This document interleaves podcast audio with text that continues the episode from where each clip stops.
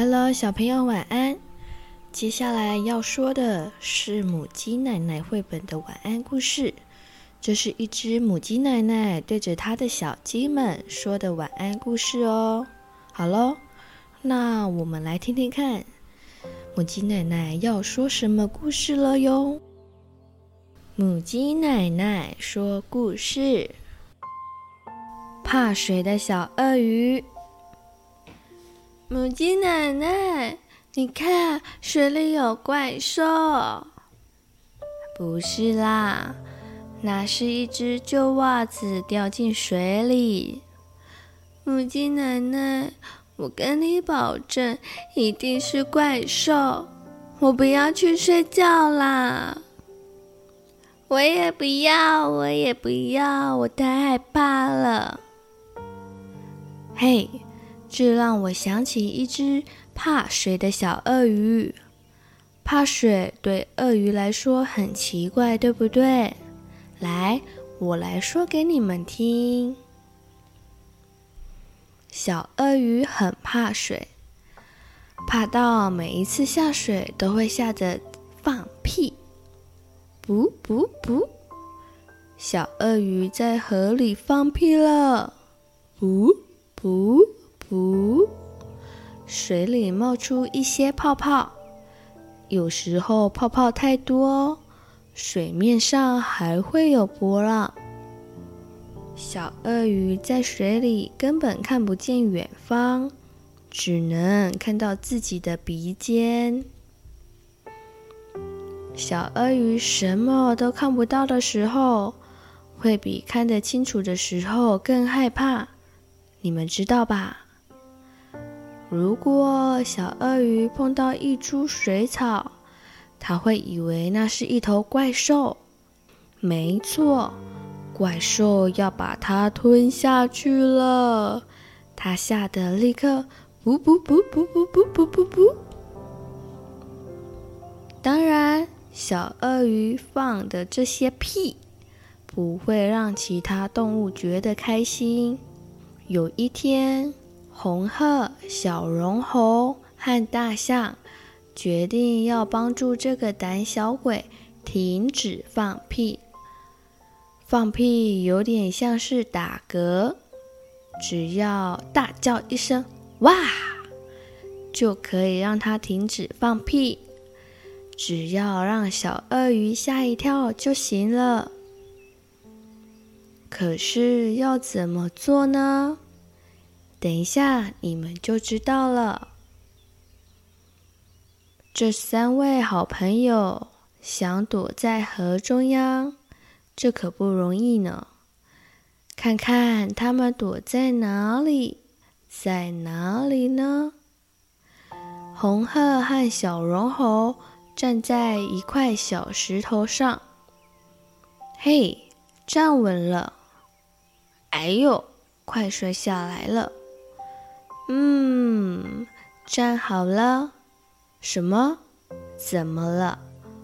红鹤，你们看不到它了。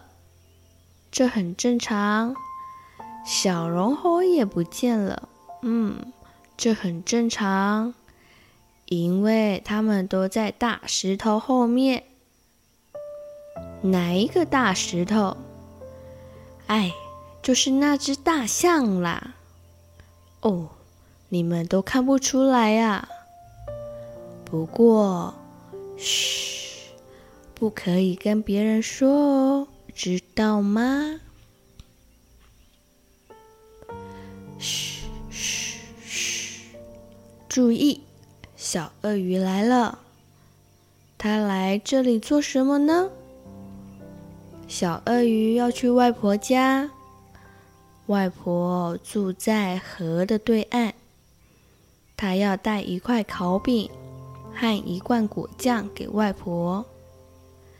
这下子糟了，她要怎么过河呢？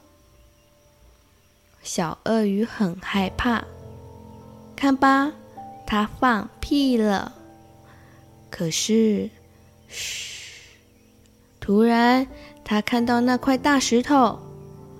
如果它冲得够快，就可以跳上大石头，然后再跳一下，就可以到对岸了。你们觉得这个方法怎么样呢？他退后，退后，对准大石头。他跑啊跑啊，然后跳高高。哦，不！它要掉到水里了！快点，快点想办法！它把嘴巴张得大大的，然后，哈！